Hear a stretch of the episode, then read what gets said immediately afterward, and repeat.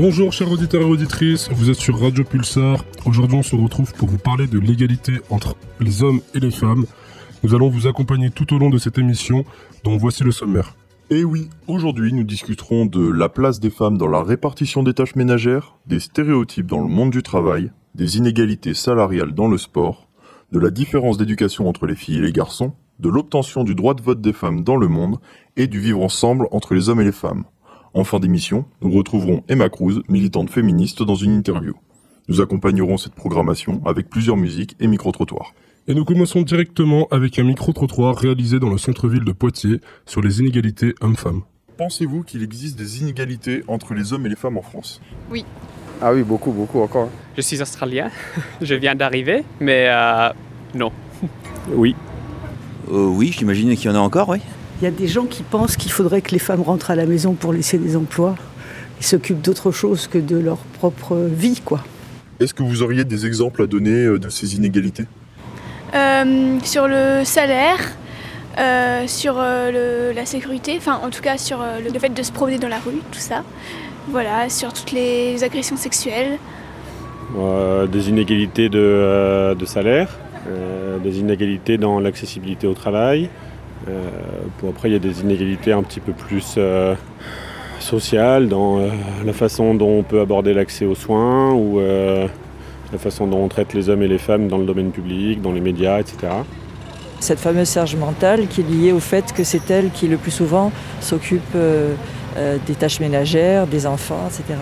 Euh, je dirais que c'est plutôt des biais inconscients, par exemple euh, sur la euh, manière dont sont perçues les actions des hommes et les femmes ou euh, la manière dont on respecte l'autorité d'un homme ou d'une femme? Je pense que même en termes de, de, de grade. J'imagine qu'on voit pas assez de femmes euh, sur le devant des pistes par rapport aux hommes, ouais. Je pense qu'on n'est pas encore euh, au point. Déjà, je penserais bien une femme au pouvoir, ça peut, peut changer quelque chose aussi. hein. Ça peut essayer de changer quelque chose parce que la plupart du temps, c'est que des hommes. Et beaucoup de promesses sans rien. Et pourquoi pas essayer une femme pour voir aussi si les promesses ça tient ou pas. C'est bien aussi, c'est pas mal de voir ça aussi. hein. Après ce micro-trottoir sur les inégalités, nous continuons avec une chronique sur la place de la femme dans la répartition des tâches ménagères. En moyenne, les femmes consacrent 3h26 par jour aux tâches domestiques, ménage, courses, s'occuper des enfants, contre 2 heures pour les hommes, selon les données l'INSEE en 2010. À la maison, les hommes font volontiers du bricolage, 20 minutes quotidiennes contre 5 pour les femmes, mais les femmes passent deux fois plus de temps que les hommes à faire des tâches les moins valorisées, comme la lessive par exemple. Qu'est-ce qui explique l'attitude des hommes face au travail domestique? Le manque de participation masculine est sans aucun doute dû à l'éducation reçue. Par le passé, l'éducation donnée aux garçons n'était pas la même que pour les filles. Les garçons étudiaient pour qu'ils aient un métier et les filles pour qu'elles aient un mari. Les garçons apprenaient à se servir d'une scie et d'un marteau, à lire et compter pour travailler. Les filles apprenaient à coudre et à cuisiner, à lire et compter pour faire les courses et soigner les bébés. Les hommes pensent que c'est à la femme de le faire car par leurs éducations, les femmes sont plus à l'aise à faire les tâches ménagères, s'occuper des enfants et traiter les factures. On remarque une incompétence face à certaines tâches. Les hommes ont du mal à chercher et à trouver les choses. Beaucoup d'hommes dans les maisons demandent à leurs femmes où sont leurs affaires, comme des chaussettes par exemple. Ils attendent que ce soit leur femme qui leur demande de faire les choses. Et souvent, la demande des hommes arrive un peu tard. Lorsque leurs compagnes ont déjà fini, on appelle ça la charge mentale. Que se passe-t-il chez les jeunes? Aujourd'hui, dans la nouvelle génération, les deux parents travaillent et sont amenés à se partager les tâches domestiques. À l'avenir, nous espérons que les droits qui sont accordés aux pères à la naissance des enfants et la disparition des générations plus âgées réduiront cette inégalité. Nos aînés ont connu l'éducation à l'ancienne et l'ont transmis à leurs enfants. Cette éducation vient de se heurter à la rébellion des femmes. L'égalité dans la sphère domestique est loin d'être atteinte alors qu'elle progresse dans l'univers professionnel. Nous continuons sur les stéréotypes dans le monde du travail. Donc il existe plusieurs inégalités, comme par exemple les femmes ayant un salaire inférieur à un homme alors qu'ils ont le même parcours euh, professionnel. D'après le site inégalité.fr, les hommes touchent en moyenne un salaire supérieur de 17% à celui des femmes.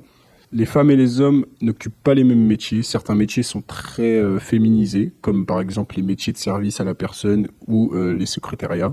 Quant d'autres métiers sont très masculinisés, comme les métiers du bâtiment par exemple. D'après l'Institut européen de l'égalité entre les genres, en 2021, le taux d'activité chez les 15-64 ans est de 68,5% chez les femmes et 78,7% chez les hommes.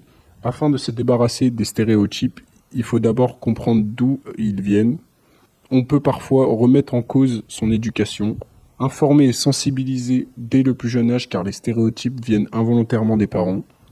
Et pour éviter les stéréotypes et les inégalités dans une entreprise, on peut mettre en scène des rôles modèles de femmes qui ont fait carrière pour montrer que c'est possible.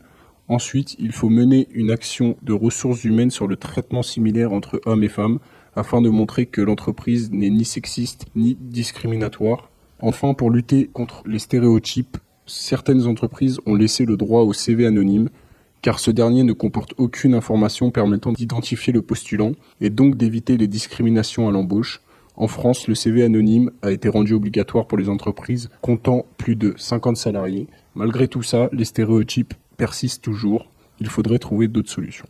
Merci à vous deux pour votre intervention. Et on se retrouve tout de suite après l'écoute de la plus grande rappeuse française. Elle a percé dans les années 2000 et elle reste la référence du rap féminin. On parle bien sûr de Jams avec son morceau La Boulette.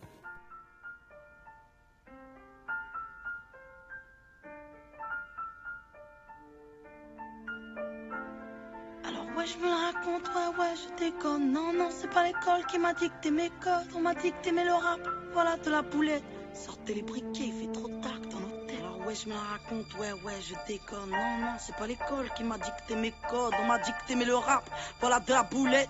Sortez les briquets, sortez les briquets. Y'a comme un goût de haine quand je marche dans ma. Y'a comme un goût de gêne quand je parle de ma vie. Comme un goût d'aigreur chez les jeunes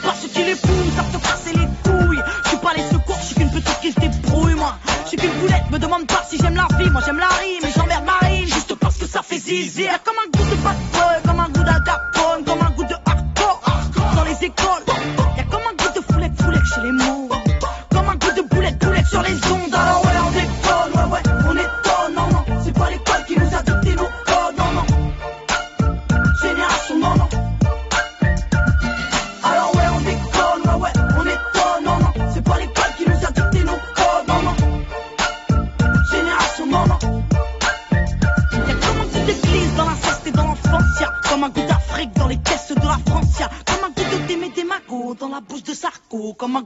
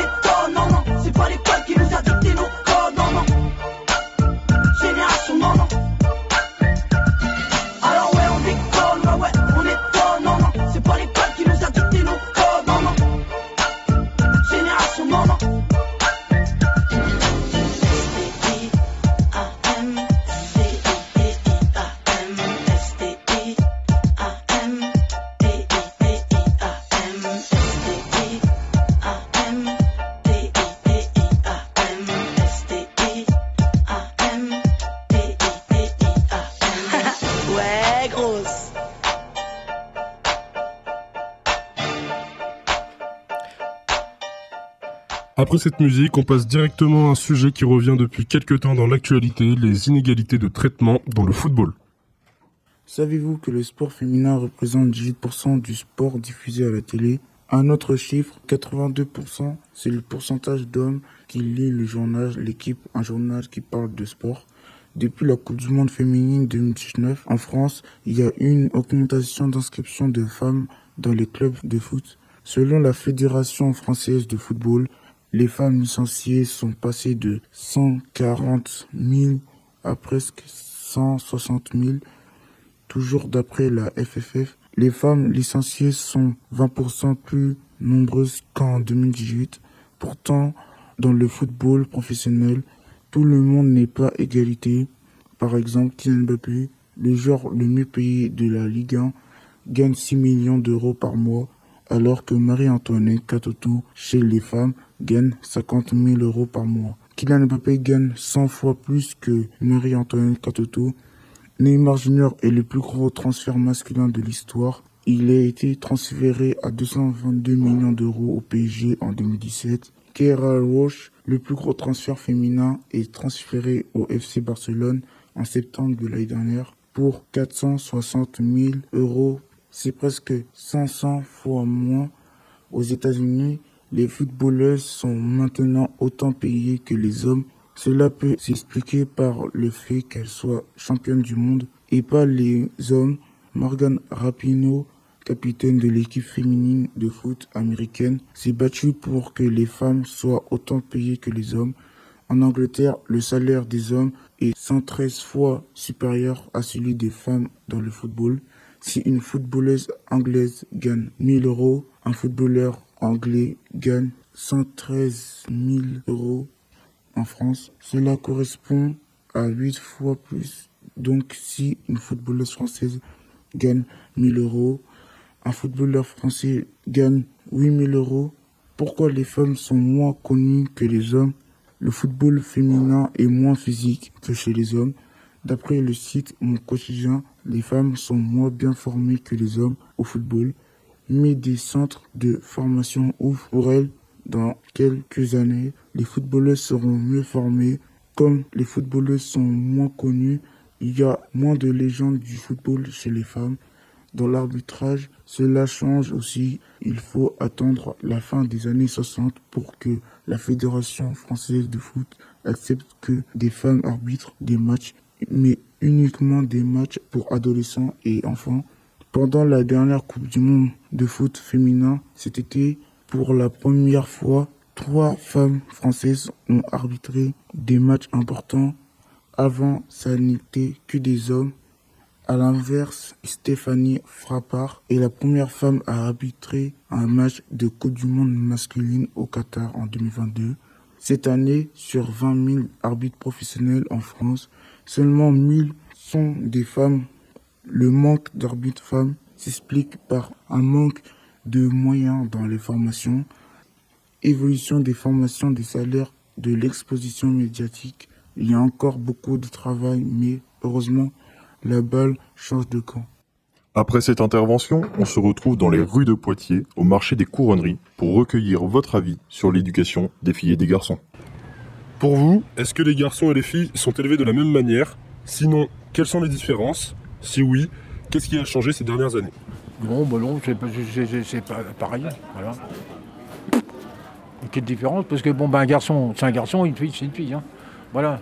Mais bon, il y a autant, de- autant de méchants des deux côtés. Il y a des bons et puis des mauvais. Non. Eh ben, au niveau éducatif, on- plus de permissions pour les, pour les garçons, plus de restrictions pour les filles. On devrait élever les enfants tous de la même manière, le mieux possible.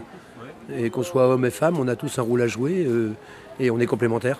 Actuellement, je pense que les filles et les garçons sont élevés euh, exactement de la même façon, contrairement à il y a 15 ans encore. Et je trouve que c'est bien. Pour moi, non, parce que euh, de ma propre euh, expérience, euh, c'est pas du tout pareil. Les filles, on n'a pas le droit de sortir, on n'a pas le droit de faire ci, on n'a pas le droit de s'habiller comme ça, euh, alors que les garçons, on les laisse plus sortir. Ou sinon, on laisse aussi les filles sortir, mais à un, à un âge plus avancé.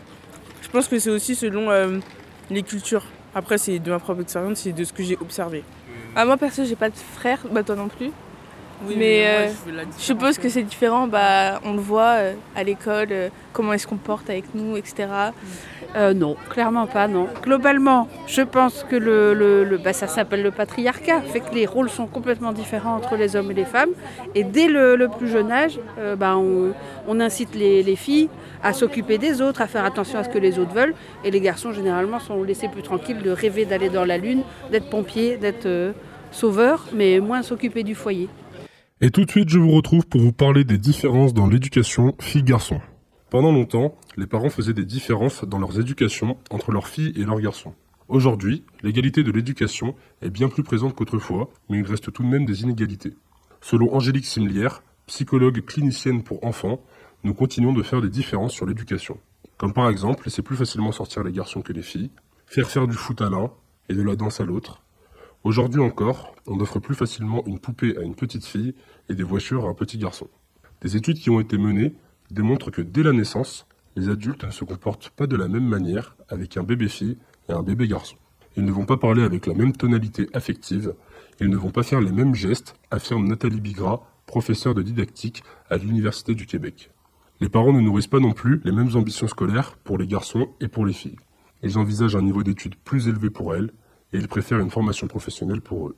Les filles sont également plus ambitieuses et sont moins susceptibles d'être découragées par un redoublement. Les difficultés sont aussi plus marquées pour les garçons que les filles, selon Marie Durubella et Jean-Pierre Larousse, professeur à l'Université de Bourgogne. La réussite scolaire des filles est expliquée par leur conformisme, leur autodiscipline, leur sens de l'altruisme. En revanche, la compétence scolaire des garçons est attribuée à leur confiance en soi et ambition et à leur esprit de compétition. D'après l'Office communautaire d'animation et de loisirs, les différences entre garçons et filles sont essentiellement issues de la société. Les différences que l'on remarque plus tard dans les aptitudes des hommes et des femmes sont principalement dues à l'environnement. Ainsi, dès sa naissance, on ne se comporte jamais de la même manière avec son enfant en fonction de son sexe, et c'est ce qui fait que l'on constate tant de différences entre les deux sexes plus tard. Même si vous essayez d'élever vos filles et vos garçons de façon aussi similaire que possible, l'environnement de l'enfant renvoie à des clichés liés au sexe. Notre société en est imprégnée et il en est très difficile d'en sortir. Il faut donc insister sur les différences individuelles plutôt que sexuelles. Toutes les filles et tous les garçons ne sont pas pareils. Il ne faut pas penser que parce qu'on est un garçon, on doit agir systématiquement de telle ou telle façon. C'est important de laisser l'enfant libre de ses choix. Un garçon qui joue à la poupée, c'est aussi un garçon qui se familiarise avec un rôle de père. De façon générale, on ne devrait pas agir différemment avec son enfant en fonction de son sexe, mais plutôt en fonction de ses caractéristiques personnelles. Laissez les enfants choisir leur activité, vêtements, jouets. Ne ridiculisez pas la fille qui joue aux petites voitures. Les parents doivent donner à leurs enfants l'occasion de développer au mieux toutes leurs compétences. Pour les garçons et les filles, autant la sensibilité que le courage sont importants. Merci pour ton intervention. Maintenant, c'est à mon tour de vous parler d'un sujet qui touche le monde entier, l'obtention du droit de vote par les femmes. Savez-vous quand est-ce que les femmes ont eu pour la première fois le droit de vote en Europe? Ce n'est pas au XXe siècle, mais en 1591. Le pape Innocent IX a donné le droit de vote aux hommes et aux femmes de plus de 14 ans dans la ville de Rome. Bon, ok, ça n'a tenu que deux mois. On a vite profité de sa mort pour supprimer ce droit. Les femmes suédoises obtiennent aussi ce droit entre 1718 et 1771. Seules les femmes célibataires ou veuves, possédant des terres et payant l'impôt, l'ont. Un autre exemple étonnant est celui de la France. Dès 1302 et pendant plus de 400 ans, les femmes déclarées chefs de famille ont le droit de vote dans leur municipalité. Comme quoi, la France a de bonnes idées parfois. Le tournant dans l'acquisition du droit de vote commence en 1893. Dans plusieurs pays occidentaux, les femmes manifestent afin d'obtenir le droit de vote. On appelle ce mouvement la première vague féministe. Pourtant, la Nouvelle-Zélande est le premier pays à donner ce droit aux femmes. L'Australie suit la marche et le donne aux femmes blanches en 1901. Des pays européens suivent comme la Norvège, le Danemark et la Russie. La Première Guerre mondiale est aussi importante dans l'obtention du droit de vote des femmes. Avec le grand nombre d'hommes qui sont tombés au front, les femmes prennent de plus en plus d'importance dans la population. C'est de bonne guerre. C'est pour ça que des pays comme la Hongrie, le Canada, l'Arménie, l'Allemagne et bien d'autres donnent le droit de vote aux femmes. Dans l'entre-deux-guerres, ce droit est donné dans d'autres grands pays. Les États-Unis, l'Angleterre, la Turquie, la Thaïlande et le Brésil passent ce pas. La Seconde Guerre mondiale, la chute des empires coloniaux et la seconde vague féministe favorisent cette obtention. Par exemple, la Convention de l'Organisation des Nations Unies sur le droit politique de la femme est adoptée le 20 décembre 1952. Elle est la première norme internationale élaborée par l'ONU à avoir pour seul objet la promotion des droits des femmes. En France, les femmes n'ont pas eu le droit de vote pendant des années. Les hommes politiques ont eu peur qu'elles votent comme le curé. Mais, quand des élections ont lieu en 1945, le droit de vote leur est accordé. Tout ça pour compenser le manque d'hommes. Entre la fin des années 30 et le début des années 1970, plus de 40 pays donnent le droit de vote aux femmes, ce qui est une grande avancée. Certains pays occidentaux cèdent tardivement le droit de vote aux femmes. Un de nos voisins, la Suisse, y donne accès en 1971. L'Espagne et le Portugal ne le donnent qu'en 1974 et 1975. Enfin, les derniers à donner le droit de vote aux femmes sont les pays que l'on dit fermés, mais qui s'ouvrent depuis plusieurs années. L'Arabie saoudite, le Qatar, Bahreïn font partie de cette liste. Ils ont donné le droit de vote aux femmes lors des 25 dernières années. Comme a écrit Stendhal, l'admission des femmes à l'égalité parfaite serait la marque la plus sûre de la civilisation, et elle doublerait les forces intellectuelles du genre humain. C'est en finissant sur ces mots que l'on peut voir que, certes, le chemin est difficile, mais que l'égalité homme-femme tend à devenir une réalité dans tous les aspects de la société. Dans cette chanson, Kerry James et Imani valorisent la femme. On écoute le mystère féminin.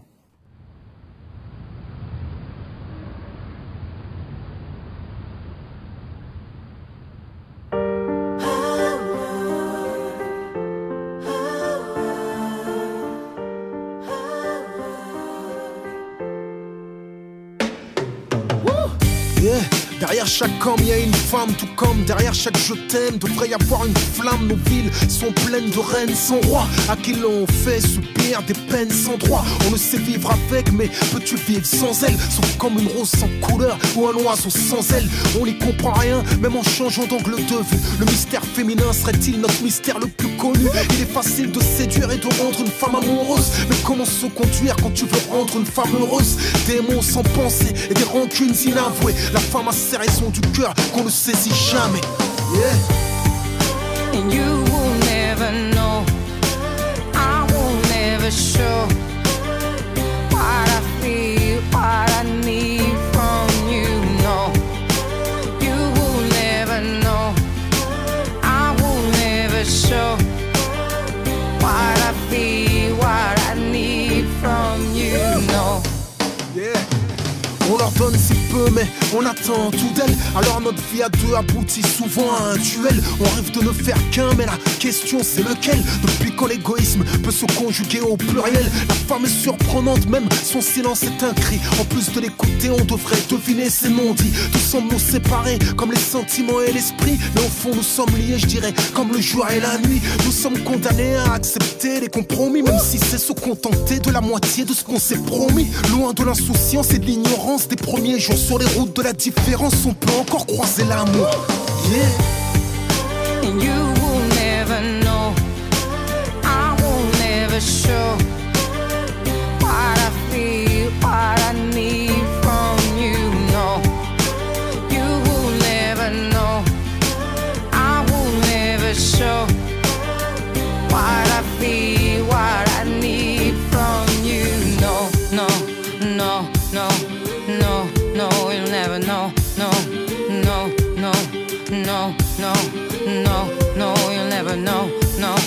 no, no, no, no, no, no, you'll never know. No, no, no. Love me, love me, love me, love me, no. You will never know. I will never show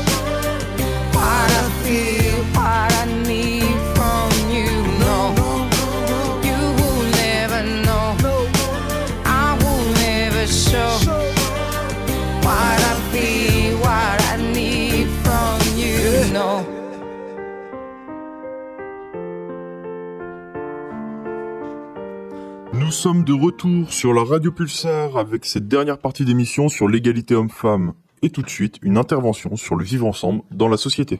D'après le dictionnaire Larousse, le vivre ensemble se définit comme cohabitation harmonieuse entre individus ou entre communautés. La forme du vivre ensemble, c'est quoi? Il est défini en termes d'inclusion, de paix, de sécurité, de développement durable. Un exemple du vivre ensemble, c'est le respect de l'autre, être à l'écoute de l'autre ou encore l'entraide. Malheureusement, le vivre ensemble n'a pas été respecté par tout le monde. Marlène Schiappa, ancienne secrétaire de l'État, l'affirme. 8 femmes sur 10 disent avoir peur de sortir seules le soir dans la rue, et on estime qu'une femme sur 5 aurait été victime de violences sexuelles. On devrait appliquer les lois qui existent, ce n'est pas normal qu'une femme ait peur de sortir le soir. Ce n'est pas possible. Nous sommes dans un pays libre. Les femmes adoptent un certain comportement pour évoluer du mieux qu'elles peuvent dans la ville. Ce qui les différencie des hommes, c'est qu'avant de sortir, elles vont souvent planifier leur mobilité, d'après le journal du CNRS. D'après Laetitia Nonon, présidente de l'association Avisée, lors d'une table ronde en 2019, les espaces publics sont hostiles aux femmes. On crée des stades partout pour canaliser les garçons, tandis que les filles ont peu d'espace pour se poser librement, se retrouver. Dans le journal Ouest France, Armel et Philippe Rougier de l'association Sésame nous parlent de comment on peut vivre ensemble et se demandent hommes et femmes sont complémentaires. Comment fait-on pour vivre ensemble, en sécurité, selon ces différences? Le respect mutuel, ça commence par l'éducation, à s'aimer soi, à connaître son corps. Pour combattre les inégalités de genre dans la ville, plusieurs initiatives se mettent en place. Pénalisation du harcèlement de rue, politique culturelle favorable aux femmes, observatoire du genre, place renommée. Je cite, tiré du journal CNRS. La ville doit être plus fine, déclare Nadine Catan. Il faut penser différemment des modèles territoriaux et stratégiques de planification. Pour les transports, par exemple, on pourrait avoir des modes beaucoup plus hybrides et plus adaptés à la demande, comme le font certaines villes. Je pense aux bus qui, dans leur parcours, ne s'arrêtent pas seulement à des points fixes, mais aussi aux portes des immeubles. Il s'agirait de revaloriser les transports de la proximité, jouer un peu plus le cas par cas. En faisant cette chronique, je ne connaissais pas grand-chose à ce sujet. J'en ai appris beaucoup et j'espère qu'en m'écoutant, votre regard va changer et que vous contribuerez à ce qu'il n'y ait moins d'inégalité homme-femme. Et nous accueillons pour cette fin d'émission Emma Cruz. Je laisse la parole à notre journaliste en herbe pour son interview. Emma Cruz est née dans les années 80 en Écosse. Elle a fait ses études dans le nord de Londres. Danseuse, chorégraphe, sculptrice, comédienne, metteuse en scène, elle s'installe en France à Poitiers en 2010 et est nommée chevalier des arts en 2019. Son premier spectacle parle du viol. Elle crée l'association Les Amis des femmes de la libération pour lutter contre la traite des êtres humains et la prostitution forcée. Elle lutte pour les femmes et les protège à travers l'art. Bonjour, Emma Cruz. Bonjour. Vous pouvez vous vous présenter comme une artiviste. Qu'est-ce que ça signifie? Ça signifie surtout que je j'utilise l'art pour traiter des sujets qui sont importants. Donc selon le, le sujet, selon le, le, type d'art, la discipline que je vais mettre à son service, si on veut. Et quand je suis arrivée en France, je parlais pas français. Je suis venue pour les vacances et je suis pas repartie. J'ai resté, mais j'étais déjà artiste en, Écosse et en Angleterre et j'ai dû m'adapter. Je pouvais pas utiliser la langue pour m'exprimer. Donc je suis retournée à l'école. J'ai fait le conservatoire de Poitiers. Et euh, ça m'a mis à, déjà à encore utiliser la danse pour traiter le viol, par exemple, et à un moment donné de, créer une énorme robe avec une autre artiste pour parler de la prostitution forcée. Euh, une énorme euh, vulve, ceci n'est pas un vagin, euh, donc beaucoup de, grands objets aussi, selon, comme je dis, selon le sujet.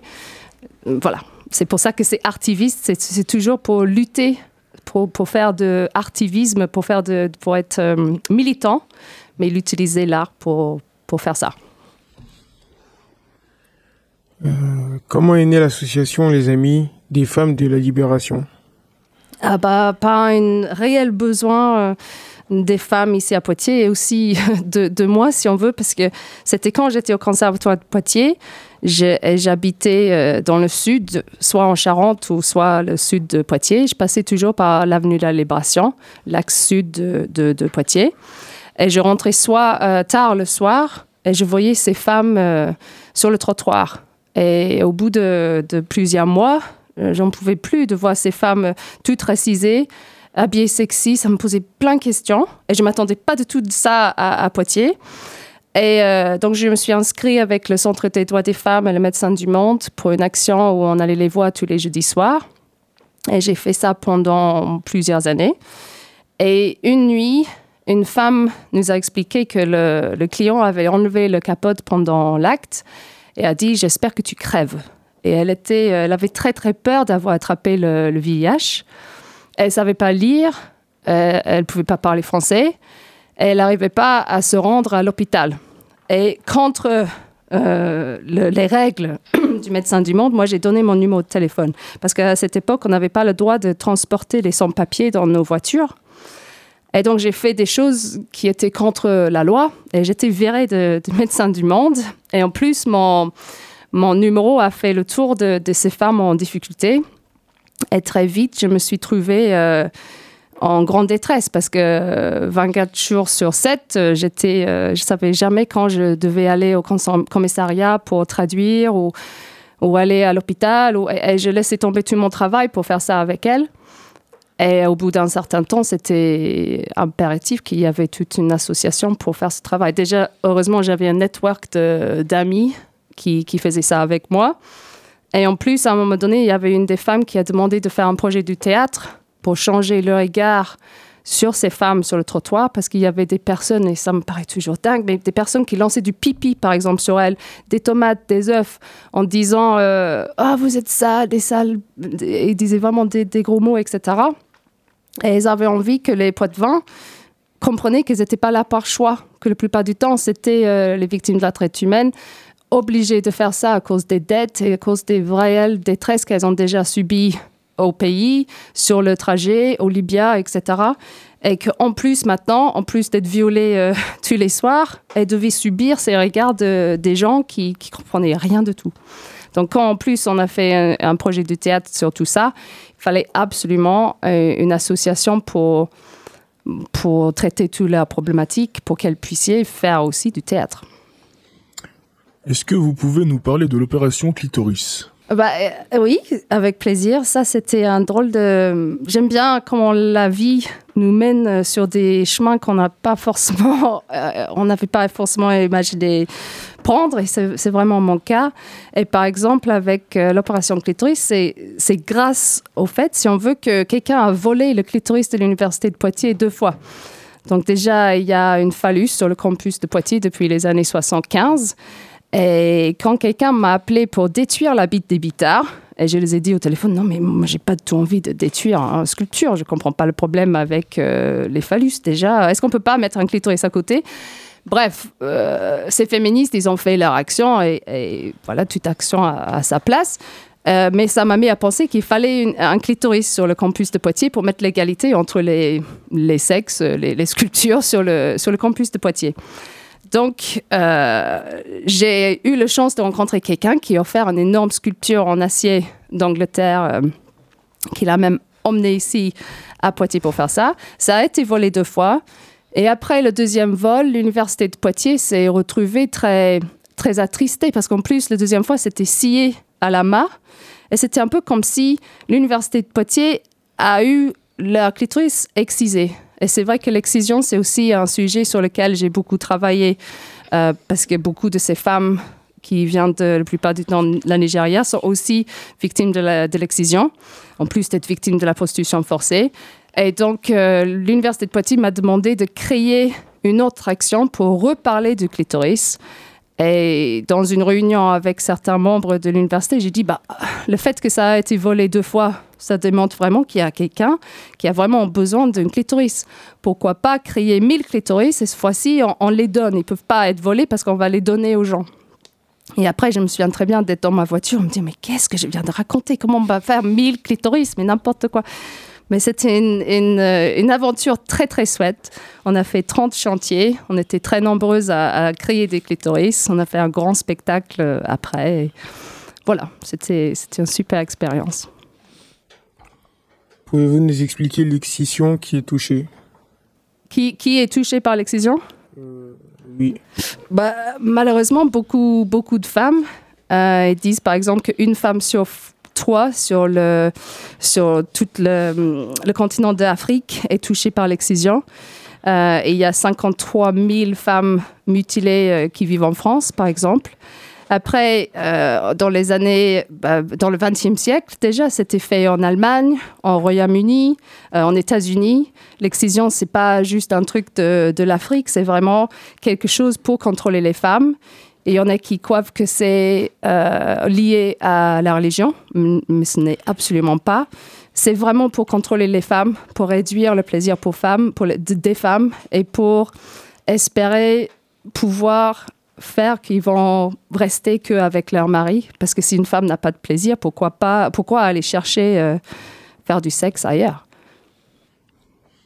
Pensez-vous qu'à travers, qu'au travers de vos spectacles, l'image de la femme peut changer dans notre société J'aime déjà euh, dire des femmes, l'image des femmes, parce qu'il n'y a pas une femme, il n'y a pas une type de femme. C'est quelque chose qui me euh, meurte beaucoup, me heurte. Je peux pas dire ce, mot. Euh, est-ce que, est-ce que ça peut changer? J'en sais rien. Moi, je fais ça parce que moi, j'ai besoin de faire ça. J'espère, évidemment, j'espère que ça peut changer des choses. Je crois profondément dans l'art et sa capacité de, de faire changer des choses. Et je, je crois profondément aussi dans l'être humain de, de pouvoir changer et évoluer. Une réaction par rapport au micro-trottoir et à la chronique diffusée en première partie d'émission sur l'éducation des filles et des garçons. Ouais, j'ai trouvé ça euh, super, super bien fait et très, très parlant. Euh, c'est vrai que hum, déjà, pour moi, j'étais déjà, si on veut, assez féministe parce que j'ai eu des expériences où, par exemple, on n'avait pas le droit de porter les pantalons à l'école et ça m'a. Euh, ça m'a énervé, donc j'ai fait déjà des actions à 9 ans par rapport de ça. Et après, j'ai subi ça où j'avais été payé 10 17 000 euros par an quand mon collègue euh, homme était payé 24 000 euros, non pas euros, livres par an. Et quand je me suis rendu compte, en plus, moi j'avais plus de qualifications, plus de clients, etc., j'étais ultra choquée. Et en plus de ça, dans le travail, je me souviens très bien où un, une de mes patrons m'avait dit, quand j'ai demandé pourquoi les choses avaient changé dans mon travail, elle m'a dit euh, Mais Emma, tu as été embauchée pour rendre la sécurité et la, la santé sexy. Est-ce que tu t'es vue récemment dans le miroir? Eh, Waouh Donc, je, quand ils disent qu'il y a des différences pour les hommes et les femmes par rapport à la sala- salaire, c'est vraiment ce que j'ai vécu. Par rapport du travail, c'est vraiment ce que j'ai vécu. Donc, je suis contente que les autres personnes aussi nomment tout ça. Et euh, c'est sans doute aussi pour ça que je suis aut- autant motivée de parler et de, de travailler sur ces sujets. Où est-ce qu'on en est aujourd'hui des inégalités entre les hommes et les femmes en France? Bah, j'ai, on fait des avancées, heureusement. Je crois qu'on n'est pas encore là, loin de ça. Euh, en France, forcément, c'est mieux qu'ailleurs. Mais vu qu'on est encore en moyenne de 130, un peu plus de, de féminicides, par exemple, par an, qu'il y a une femme qui est violée tous les quelques minutes, euh, les femmes qui subissent des violences, mais c'est et les harcèlements, etc., les agressions, c'est juste astronomique. On, on a beaucoup de travail à faire. Le, le travail, oui, c'est inquiétant. Le salaire, c'est inquiétant. Le, le charge mentale. Mais pour moi, c'est vraiment toutes ces agressions, les viols qui pourraient absolument euh, détruire les vies. Et on a énormément de travail à faire sur les violences sexistes et sexuelles. Vous êtes militante féministe à l'extérieur, mais est-ce que vous arrivez chez vous à répartir les tâches, à répartir les tâches de façon égalitaire? J'ai vraiment la chance d'avoir euh, un super euh, euh, conjoint.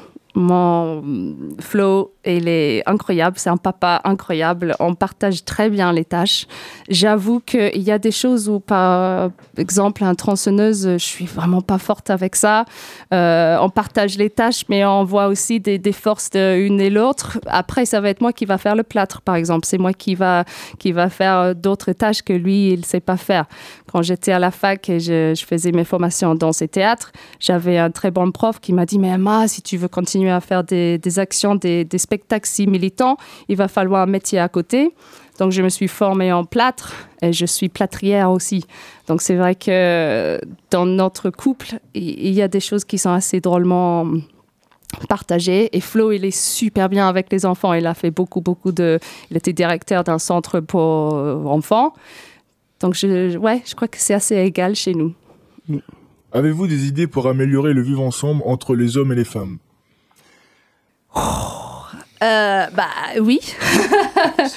Après, euh, je vous en avais déjà parlé par rapport de l'éducation. Je crois que ça doit com- commencer très très jeune. Et effectivement, ce que je vois, moi j'ai une fille et un garçon. Je vois exactement ça que moi, j'ai beau à, à faire tout ce que je veux pour avoir le même traitement envers mes deux enfants. Mais quand mon garçon porte, a porté une fois un t-shirt rose à l'école et il revient de l'école en pleurant parce que les autres ont dit que le rose c'est pour les filles, ou la même chose pour la danse par exemple, où il disait qu'il était carrément fille parce qu'il dansait, euh, bah, c'est dur quoi. Et aller au supermarché par exemple, tout est rose pour les filles, tout est bleu pour les garçons. C'est une sacrée lutte. Donc, ouais, euh, moi, j'aimerais voir ça. J'aimerais vraiment voir des, des choses euh, quand, déjà dans la société, qu'on est obligé de changer des choses pour qu'on on neutralise un peu le- les sexes dans, dans tout ça. Merci, Emma Cruz de nous avoir répondu. Merci à vous. Merci Emma Cruz pour votre intervention. Merci de nous avoir écoutés. On remercie l'ensemble de l'équipe qui a préparé cette émission et les personnes qui nous ont aidés à la, à réaliser. Et on se quitte sur euh, une déclaration d'un à sa fille avec le morceau Petite fille de Booba.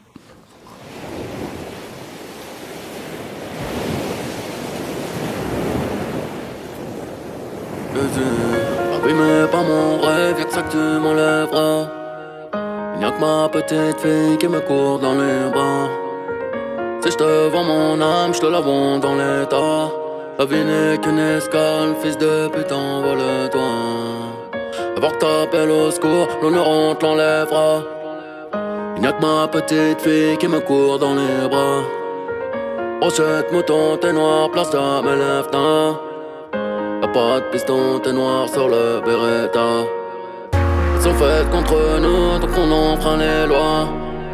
Conférence sur les balances, ils l'ont fait que parler de toi. Portes sont fermées, chat noir passera par les toits. En France comme dans l'Arche, Nexer, Negreta, les trois. Si tu fais des marmots, pense à être là. Sinon, crache dans leur maman, pense fort à l'éteint. Libérez-moi ces pits, pendez leur maître à l'entrejambe, c'est pas la taille de ma bite, c'est le 9 mm. Bang bang bang, pas de la tête aux pieds, en vrai je m'arrête à la schneck. L'argent ne fait pas le bonheur, bonheur remplit pas l'assiette. Mais pas mon rêve, y'a que ça que tu m'enlèveras. Y'a que ma petite fille qui me court dans les bras. J'rappe comme Bruce Lee, Stanislas. Hein, Blanche ma paire de Stanislas. Bâtard, tu es quoi que tu fasses, Dieu ne t'a pas attribué de race. Olby, Amy, Ami, Vice. J'suis tellement loin dans le vip, même pas confortable. Réputé insortable, 800 mètres carrés, habitable. Bitch, tabac avec le diable. J'suis Cop Léon, Felipe. On se tire dessus, ne donne plus de job. Niquer des darons, c'est l'idée. Ils pensent Afrique, ils pensent soleil. J'pense au Nexus, Amistad. Mes petites filles, vivre à ton époque est une époque formidable. T'as beau t'appeler Tony M, Mani lui met dans le terme. Coupé, décalé, tchétchène, arme d'Ukraine. Sur la poitrine à Ultrema.